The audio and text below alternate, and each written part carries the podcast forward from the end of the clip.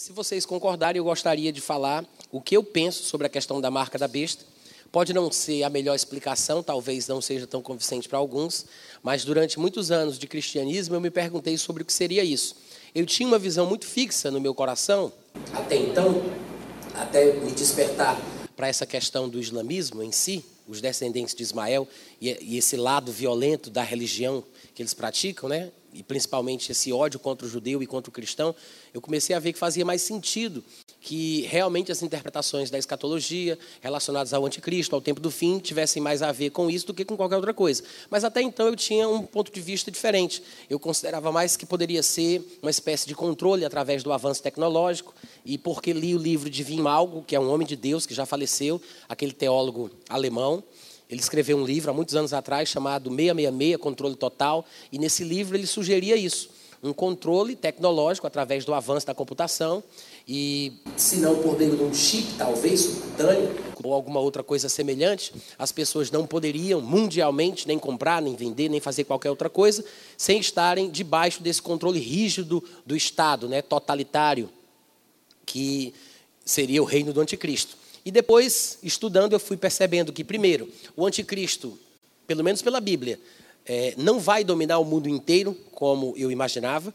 Ele vai sim exercer grande influência e controle em uma determinada região e poderá causar um caos generalizado no mundo através da sua influência, ainda mais se esse ponto de vista da ligação do islamismo for correto, porque nós sabemos que existe pessoas em todos os lugares do mundo que creem e praticam o islamismo e se esse estopim, se essa bomba estourar, né?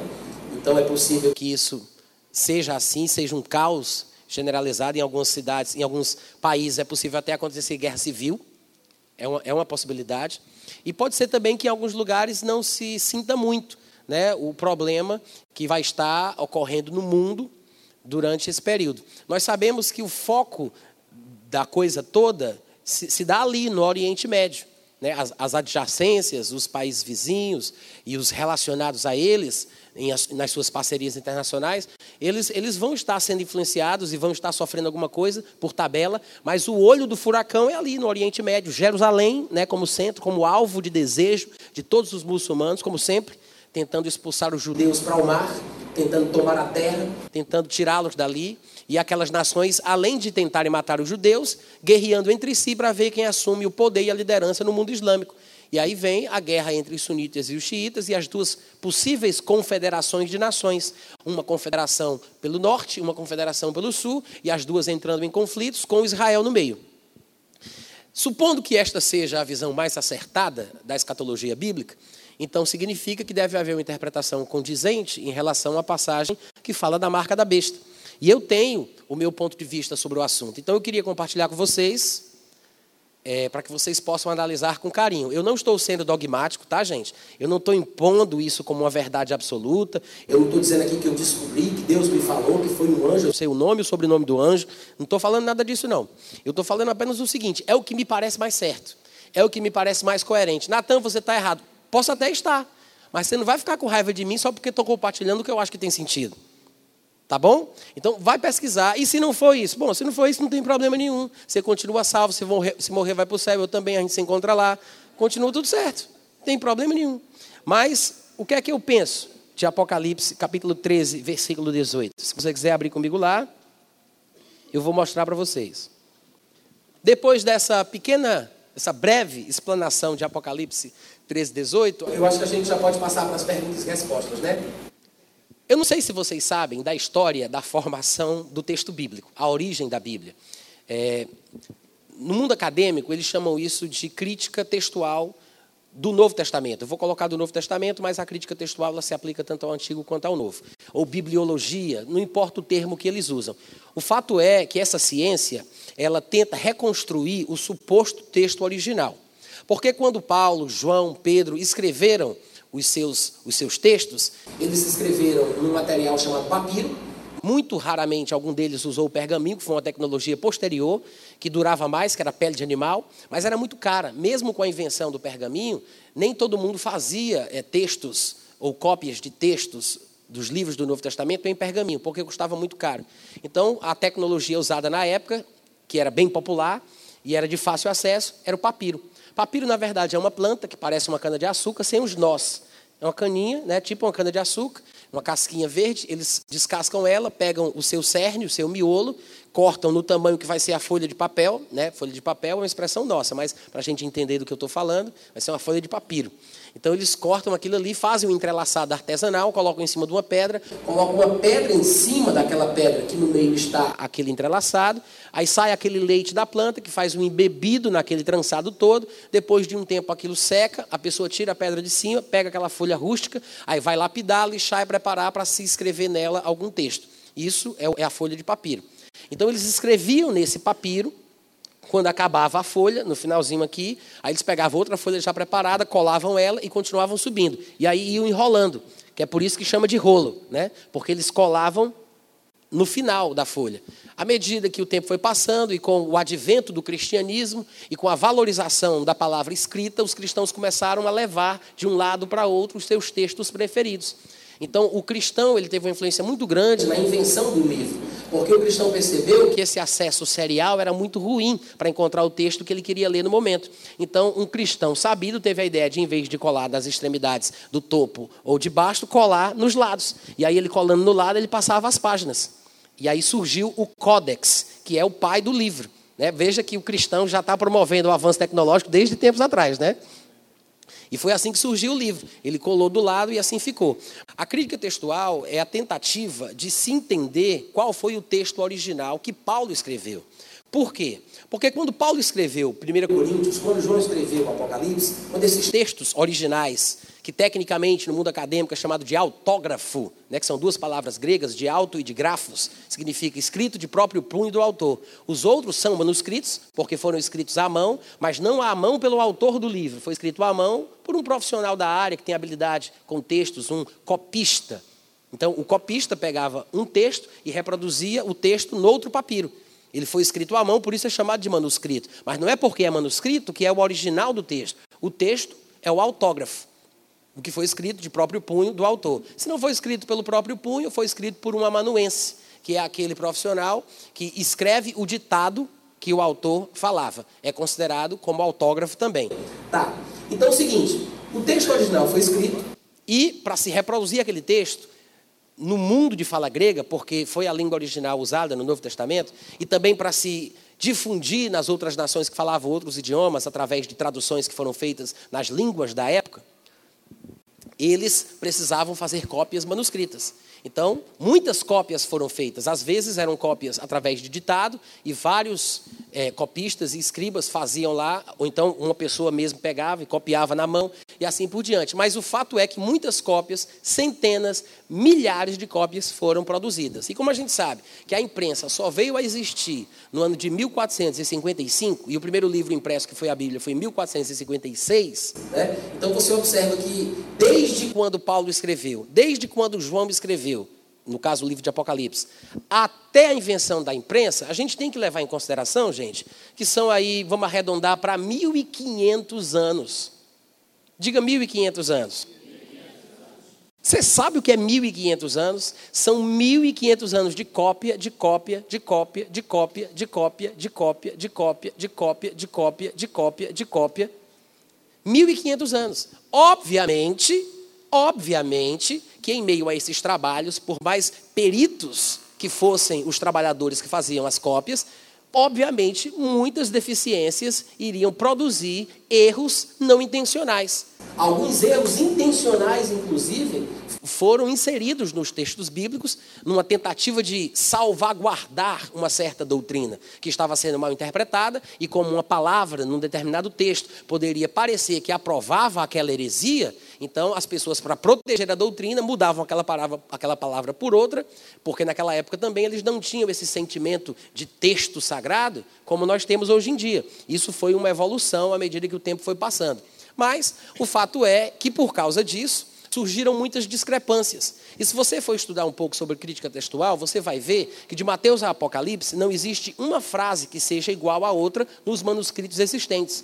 Nós temos mais de 600 mil fragmentos de manuscritos do Novo Testamento. Alguns mais abrangentes, mais completos, e outros apenas pequenos pedaços, com pedaços de versículos e assim por diante. Agora, essas discrepâncias textuais elas não são coisas muito gritantes. Elas não comprometem o fundamento da nossa fé. São pequenas variações de desinências, artigos, preposições e algumas coisas assim.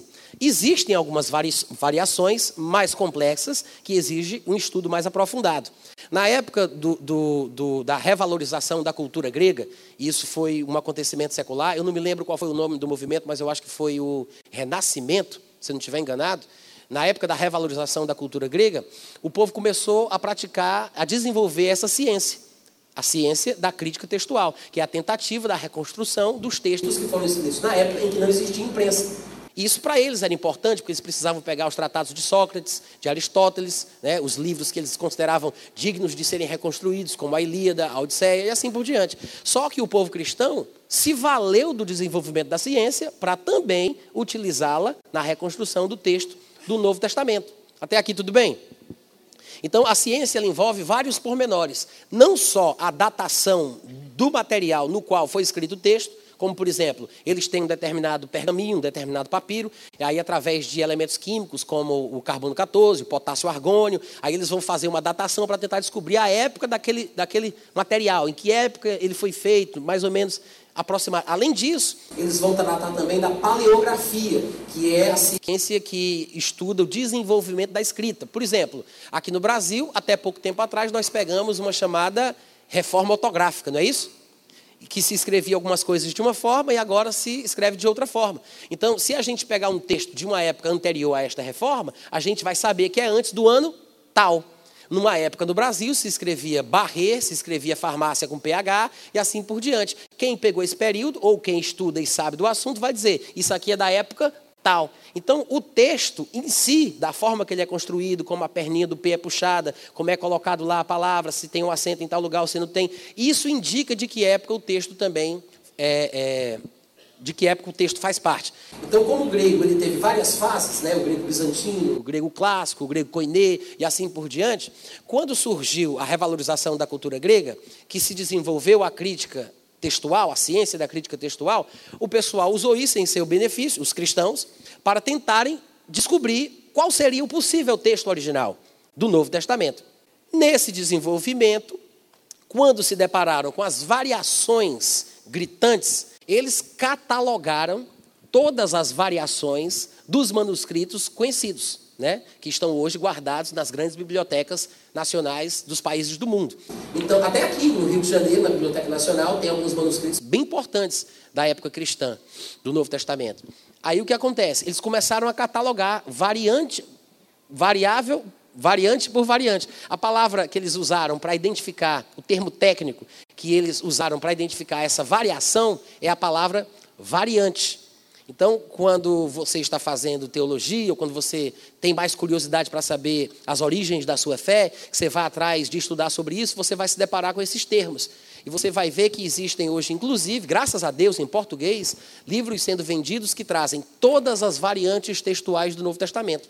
Isso é bom para pastor, para professor, para um estudante sério da Bíblia, porque quando você se deparar com passagens que parecem ser diferentes, é, entre versões que você conhece, ou você vai pesquisar o texto original e algumas pessoas indicam talvez o texto original mais aceito. Aí você diz: como assim texto original mais aceito? Quais são os textos gregos mais aceitos? E você vai querer saber, você vai se deparar com esse comentário textual que tem catalogado todas as variantes do Novo Testamento. A variante é aquela palavra que não é a mesma nos manuscritos do, que tem o mesmo texto. Por exemplo, Lucas 1, 3 num texto grego do século II, traz a palavra tal, e um texto grego do século IX traz uma palavra totalmente diferente, traz uma palavra tal. Um exemplo clássico seria Efésios capítulo 1, versículo 17 e 18, quando fala que Paulo orava pedindo a Deus que fossem iluminados os olhos do vosso coração. Aí, em outras versões, dizem os olhos do vosso entendimento. As versões é, conflitantes que nós temos em português são basicamente a atualizada e a corrigida. Algumas outras variações, outras versões, optam por uma ou por outra, mas essencialmente a corrigida e a atualizada são as versões conflitantes, mães de outras versões que surgiram depois. Agora, quando você diz assim, puxa, então qual é o original? Porque é muito importante eu saber, há uma diferença gigantesca entre coração e entendimento. A partir do momento que você entende que coração é espírito e não alma, não mente, você vai querer saber se, afinal de contas, está escrito coração ou se está escrito, entendimento. Aí você diz, vou olhar do texto grego. Só que aí está o problema, quando você não tem conhecimento de tudo isso que eu estou falando aqui. Você vai numa livraria e diz, me dê um Novo Testamento grego, por favor. Ou então você pega o seu celular hoje, com tanta facilidade, com tanta modernidade, você baixa lá uma Bíblia que tem um dicionário Strong, ou pega um outro dicionário mais moderno e melhor do que o Strong, porque já existe. Mas o pessoal ficou bitolado no de Strong, não sei porquê. Né? Aí o pessoal vai lá no dicionário e vai, vou olhar a palavrinha no grego original. Aí quando ele clica, aí tem lá a palavra noia de mente, entendimento, paranoia, né? metanoia, noia, para mente. Aí ele vai num outro dicionário grego, vai numa outra Bíblia grega, aí ele encontra lá a palavra cardia, de coração, né? cardiologia, cardia. Aí isso é, como é que num texto grego, como é que num Novo Testamento grego tem cardia e no outro Novo Testamento grego diz noia? Como é que não diz mente, ou seja, simplesmente tentar olhar no original não resolve. É aí onde é preciso o conhecimento da crítica textual, para você ter, entender o que está por trás da escolha dos editores deste Novo Testamento grego e dos editores deste Novo Testamento grego por uma palavra ou por outra. Até aqui tudo bem? Tá tudo bem mesmo? Vocês vão entender por que, que eu estou falando isso, tá, gente? Vocês vão entender porque eu estou falando isso. Então, se eu perguntar assim, se eu colocar na prova, se eu colocar na prova, qual é o termo técnico usado no mundo acadêmico para as discrepâncias textuais do Novo Testamento? Como é o nome da palavra? Variante. Variante textual. Então, existem inúmeras variantes. E essas variantes, claro que cada uma tem a sua própria história, tá, gente? Cada uma tem a sua própria história. E você vai estudar depois, se você quiser, e você vai aprender um pouco mais. Ah, Natão, eu queria um livro sobre isso. Vou indicar dois. Você pode ler Versões da Bíblia, porque tantas diferenças da Vida Nova, e você pode ler um livro excelente chamado Crítica Textual do Novo Testamento, também da editora Vida Nova, do Wilson Paroche, um excelente catedrático adventista. E ele fez uma segunda versão mais completa, chamando A Origem do Texto do Novo Testamento. Aliás, esse último publicado pela SBB. Então, o que é que acontece? Aqui em Apocalipse capítulo 13, versículo 18, nós temos pelo menos três variantes, exatamente no tal do número da besta. Exatamente no tal do número da besta. É, esse número que era usado no, grego aqui, era, eram letras gregas que representavam número, números de acordo com a utilização no contexto. É mais ou menos como os algarismos romanos que nós usamos hoje em dia. O V representa o quê? O X representa o quê? O D representa o quê? O L representa o quê? O C representa o quê? Já estou testando as coisas de você. Então, cada letrinha tem um significado, não é? Da mesma forma, o grego era assim. As letras representavam números, de acordo com a necessidade do contexto. Então, são três letras, três letras gregas, que na cabeça de alguns intérpretes representavam três números. Só que, curiosamente, curiosamente, acabou acontecendo de surgirem, pelo menos, tem mais, mas as mais importantes são três variantes. Em alguns textos gregos, em alguns manuscritos gregos, o texto lá vai dizer, se a gente partir do, do princípio, do pressuposto, que são números, e daqui a pouco eu vou dizer que eu acho que não é, mas eu não disse ainda, mas daqui a pouco eu vou dizer, mas se a gente partir do pressuposto que são números, alguns manuscritos vão ter 616, outros vão ter 646, e eu não estou dando hipóteses ou exemplos, não. São fatos, são os números que existem por aí nos manuscritos, tá? Quando você for procurar, for estudar, ou se você tiver uma Bíblia com aparato grego, uma Bíblia grega com aparato grego, lá no rodapé você vai ter os manuscritos que trazem o número 646, os manuscritos que trazem o número 616 e os manuscritos que trazem o suposto número 666. Tá bom? Então, para começo de conversa, um simples número de três algarismos um simples número de três algarismos, né, causou essa confusão toda. Isso já me faz suspeitar. Isso já me faz levantar suspeitas. Todo texto, gente, que você encontrar no Novo Testamento, que tiver variante, tem o um coração aberto para encontrar uma possível interpretação diferente da tradicional. Existe essa possibilidade. É importante primeiro você saber que existem variantes textuais. Depois você vai ter que estar aberto para tentar entender a possível interpretação correta daquele texto. Porque existe uma variação, os estudiosos, os acadêmicos, os eruditos não têm certeza a respeito do assunto, fizeram a opção por uma determinada palavra, colocaram ela lá, mas justificaram a escolha, escrevendo um livro para dizer por que a escolheram e citando as outras possibilidades, para deixar o povo à vontade para decidir por si só. Então, o livro que fala sobre a escolha que foi feita para o Novo Testamento grego, que foi usado para as versões que nós temos em português, o livro que explica essas escolhas das palavras gregas se chama Comentário Textual do Novo Testamento. Isso é um livro que você vai encontrar em livrarias mais acadêmicas, voltado para o povo que tem que estuda coisas mais complexas. Mas se você gostaria de saber onde é que estão todas as palavras do Novo Testamento, todas as variantes do Novo Testamento, e a explicação do porquê estas palavras foram as escritas, as escolhidas, e quais eram as outras possibilidades, né? E, e, e, onde elas estão, em quais manuscritos elas se encontram, esse é o livro que você vai ter que ler. Comentário textual do Novo Testamento. Ele foi lançado em português agora em 2016. Ele não tinha, só tinha em inglês. Depois foi lançado em espanhol e agora foi lançado em português. Então, vale a pena você comprar. Aqui no Rio de Janeiro você encontra muito fácil. E se você tiver, por exemplo, o Novo Testamento comentado versículo por versículo, aquele de Champlin, aquele azulzão, quem conhece? Esse que eu estou falando aqui. Pronto, se você tiver esse Novo Testamento, esse, esse Novo Testamento comentado, versículo por versículo, dentro da obra do Champlin, em português, já está todo o livro comentário textual do Novo Testamento.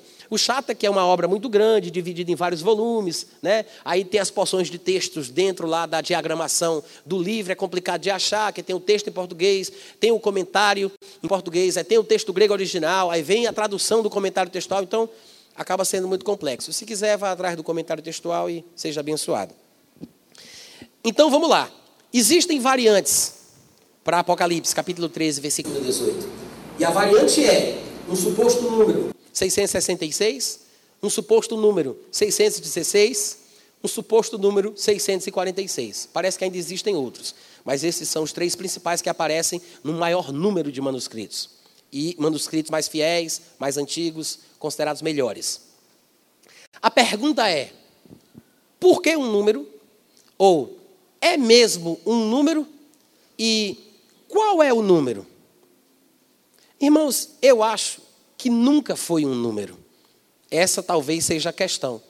Porque quando a gente lê aqui o versículo, Apocalipse 13, 18. Aqui está a sabedoria. Aquele que tem entendimento, calcule o número da besta, pois é número de homem. Ora, esse número é 666. Se fosse mesmo um número, e se fosse para calcular, eu fico pensando que isso é uma pegadinha divina, porque ele diz: quem tem entendimento, calcule. Cadê o homem mais sabido do mundo para calcular isso? Que até hoje nunca ninguém chegou no final dessa conta. Diz: quem tem entendimento, calcule. Não vi um ser humano vivo que tenha tido sabedoria suficiente para resolver essa equação. Não é verdade, gente? Ó, quem tem saber, eu me acho sabido, eu não chegava nem perto. Eles calcule. Eles calcular como? É calculadora? então, provavelmente tem alguma coisa errada nesse texto aqui. Talvez as palavras que foram usadas para a versão que a gente tem em português foram induzidas pela sugestão de que ali era um número. Se não fosse um número, se fosse outra coisa, algumas palavras que foram traduzidas da forma que eu acabei de ler teriam sido traduzidas de uma forma diferente. A palavra calcule, por exemplo, ela pode significar mais do que calcule. Na época do, da cultura grega, no período do Novo Testamento, e anterior a isso também, eles tinham um tribunal dentro da cultura judaica, onde eles iriam fazer o julgamento de um determinado réu. Eles tinham o júri, e depois de todo o processo desenvolvido, o júri ia votar pela sua inocência ou não inocência. Então, a cada júri que compunha aquele jurado ali, eles recebiam duas pedras, uma preta e uma branca. Se ele queria dizer, do ponto de vista dele, que o réu era culpado, eles colocavam uma pedrinha preta lá na mesa. Se eles achavam que ele era inocente, eles colocavam uma pedrinha branca. Então, a pessoa responsável por recolher as pedras pegava todas e calculava, contando para saber quantas brancas tinham ou quantas pedras. Quantas... Vocês entenderam o resto da frase? Né? Se tivesse mais preta, então eles consideravam que era culpado, era o veredito. Se tivesse mais brancas, então ele seria inocente. Na verdade, eles estavam definindo, discernindo, julgando se ele era inocente ou culpado. Mas o desenvolvimento da palavra calcule, aqui no caso, que foi a empregada no grego para fazer referência à palavra usada no idioma hebraico, vem dessa história. Quando ele fala que calcule, poderia ser defina, é, decida, reconheça, diga, identifique, também serviria. E a palavra que aparece aqui como número, a palavra número é que é a palavra aritmos do grego, e a palavra calcule aqui é outra palavra. Calcule, psefiso e número, aritmos, tá? Tá bom? O importante é saber que essas duas palavrinhas, elas poderiam ser traduzidas de forma diferente. A palavra número, ela poderia ser traduzida como um número definido, ou poderia ser traduzida como um número indefinido, como uma quantidade incerta, como multidão. É a possível tradução da palavra aritmos. Além de número definido, pode ser número indefinido, pode ser multidão, depende do contexto. E a palavra calcule, ela significa contar com seixos, que são aquelas pedrinhas que eu falei lá da história, avaliar, calcular, dar voto a alguém ou colocar um seixo na urna, uma pedra em voto, decidir pelo voto, reconhecer, identificar e assim por diante. Essa é a palavra calcule, a palavra que foi traduzida por calcule, e a outra é a palavra número, que poderia ser multidão, quantidade e assim por diante. Essas palavras foram escolhidas nesse texto por causa da suposição que é um número que ele está fazendo referência.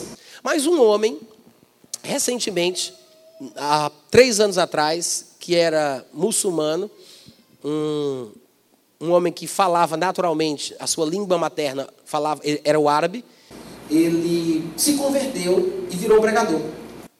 E ele se deparou com um manuscrito, acho que foi o Codex Vaticano, porque cada manuscrito ele tem um nome específico, né? Aquele manuscrito ele tem a história dele, então ele é de um século X, ele tem a sua própria forma e ele recebe um nome para ser identificado facilmente. Esse se chama Codex Vaticano. Lembra que Codex é aquele livrinho rústico que existia antigamente, quando eles começavam a colar as extremidades das páginas na lateral, em vez de colocar, em vez de colar no final para fazer o rolo? Então, no Codex Vaticano, essa passagem de Apocalipse 13 e 18 está escrita lá em grego, né, obviamente, e ele disse que se deparou com aquele texto e ele viu as palavras que foram traduzidas por 666 em algumas versões. Então ele viu aquilo e ele disse que conseguiu ler as palavras na língua materna dele, porque para ele aquilo não era grego, era árabe. Ele disse que olhou e disse: por que essas palavras árabes estão num texto escrito em grego? E aquilo deixou ele confuso. E ele foi pesquisar por que, que uma frase árabe estaria dentro de um texto grego. Então, esse homem, ele começou a sugerir que, na verdade, João, quando teve a revelação de Deus, ele viu uma frase, ele viu que não sabia se que era uma frase, mas ele viu aqueles caracteres que pareciam mais desenhos artísticos, porque alguns idiomas parecem mesmo desenhos, como o japonês, como o árabe. Ele viu aqueles três símbolos que representavam uma frase e ele os reproduziu como viu. E aí os copistas foram fazer a cópia do seu texto original e por alguma razão acharam que eram certas letras que representavam um certo número. Mas eles não conseguiram reproduzir do mesmo jeito. E por isso essa confusão e surgiram as variantes. Porque não era os simples caracteres gregos. Eles não identificaram direito o que estava ali. E alguns, achando que era um determinado número, colocaram lá. Então ficou 666, 616, 646. Porque gerou confusão dos caracteres originais. Eles não sabiam se de fato eram os caracteres gregos que representavam essa numeração ou se era outra coisa. Então gerou essa discrepância, essa variante textual. Só que esse árabe que se converteu, ele diz que a frase em árabe, ela tem um significado no mundo islâmico, no mundo árabe, e toda pessoa que fala árabe sabe o que ela é. Seria uma palavra que eles costumam dizer que é bismillah, bismillah, que significa em nome de Alá. É uma frase que se encontra em muitas bandeiras dos países muçulmanos, é uma frase que é usada em muitos ataques é, de guerra por parte de grupos terroristas muçulmanos, e tudo o que eles fazem é feito em nome de Alá. Então, Bismillah é a frase que supostamente estaria aqui, segundo esse senhor chamado Walid Shoubet, que se converteu ao cristianismo. E aí, quando eu vi um vídeo explicativo a respeito disso, eu achei bastante curioso. Porque, primeiro, eu nunca tinha visto uma explicação plausível que justificasse a presença das variantes textuais para um simples número de três dígitos. Vocês entendem o que eu estou falando? É uma coisa simples demais para ter uma variante tão grande. E uma explicação que fizesse algum sentido. Além disso, que batesse com a minha interpretação do islamismo e o anticristo bíblico. Então, essa hoje é a versão que eu acho mais plausível, mais aceitável. Ainda que eu não faça é, é, apologia a essa visão e nem seja dogmático nessas colocações. Mas é o que me convenceu e é o que me parece fazer mais sentido. Se realmente a frase que está aqui é Bismillah, em nome de Alá, e não é um número simplesmente como alguém pensou, seria então o versículo traduzido de uma forma diferente. Ou seja, em vez de eles usarem a palavra é, que está aqui por calcule, que no grego é psefiso, eles poderiam ter optado por uma possível tradução mais coerente. E a palavra aritmos, que foi traduzida por número, poderia ter sido escolhida por uma palavra que fosse mais coerente, porque as palavras, elas podem ser traduzidas de formas diferentes, de acordo com o contexto da língua para a qual se traduz. Amém, gente? Então é o seguinte, vamos fazer isso? Vamos supor, supor que a palavra aqui não seja um número de seis dígitos, mas seja essa expressão árabe, bismillah, que significa em nome de Alá. Isso quer dizer o seguinte: a palavra calcule poderia ser definida como identifique, reconheça, encontre, defina, e a palavra número poderia ser, como eu já falei, multidão. Um, um, um grande número, no caso aqui de pessoas. Então ele diz: aqui está a sabedoria, e aquele que tem entendimento, identifique, defina, reconheça a multidão da besta, pois é multidão de um homem. Ora, essa multidão é Bismillah. Essa multidão é em nome de Alá. E aí então faria todo o sentido. Ele estava dizendo que nós que temos entendimento devemos identificar a multidão da besta, pois é a multidão de um homem. E esse e essa multidão é em nome de Alá ou é Bismillah. Pode ser fantasioso demais, pode ser uma teoria da conspiração, mas a verdade é que é uma grande possibilidade. Até porque, quando termina o livro de Daniel, que é um dos grandes livros proféticos do Antigo Testamento, no último capítulo, no finalzinho, Deus diz a Daniel: cela. É como se ele dissesse: oculta.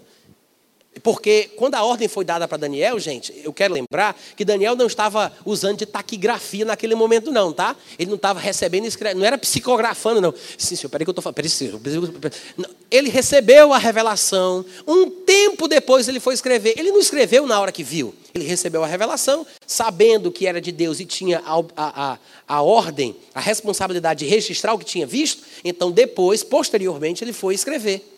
Quando Deus falou para ele, ele disse: sela as palavras do livro. Então, quando Daniel foi escrever, seguindo a ordem para selar as palavras, ele escreveu da forma que escreveu. É como se Deus dissesse para ele deixar de forma enigmática, simbólica, por meio de comparações, com analogias, que não fosse tão claro. Por quê? No final do capítulo 12, no finalzinho do livro de Daniel, ele diz: porque estas palavras se referem ao último tempo. E quando o último tempo chegar, as pessoas entenderão.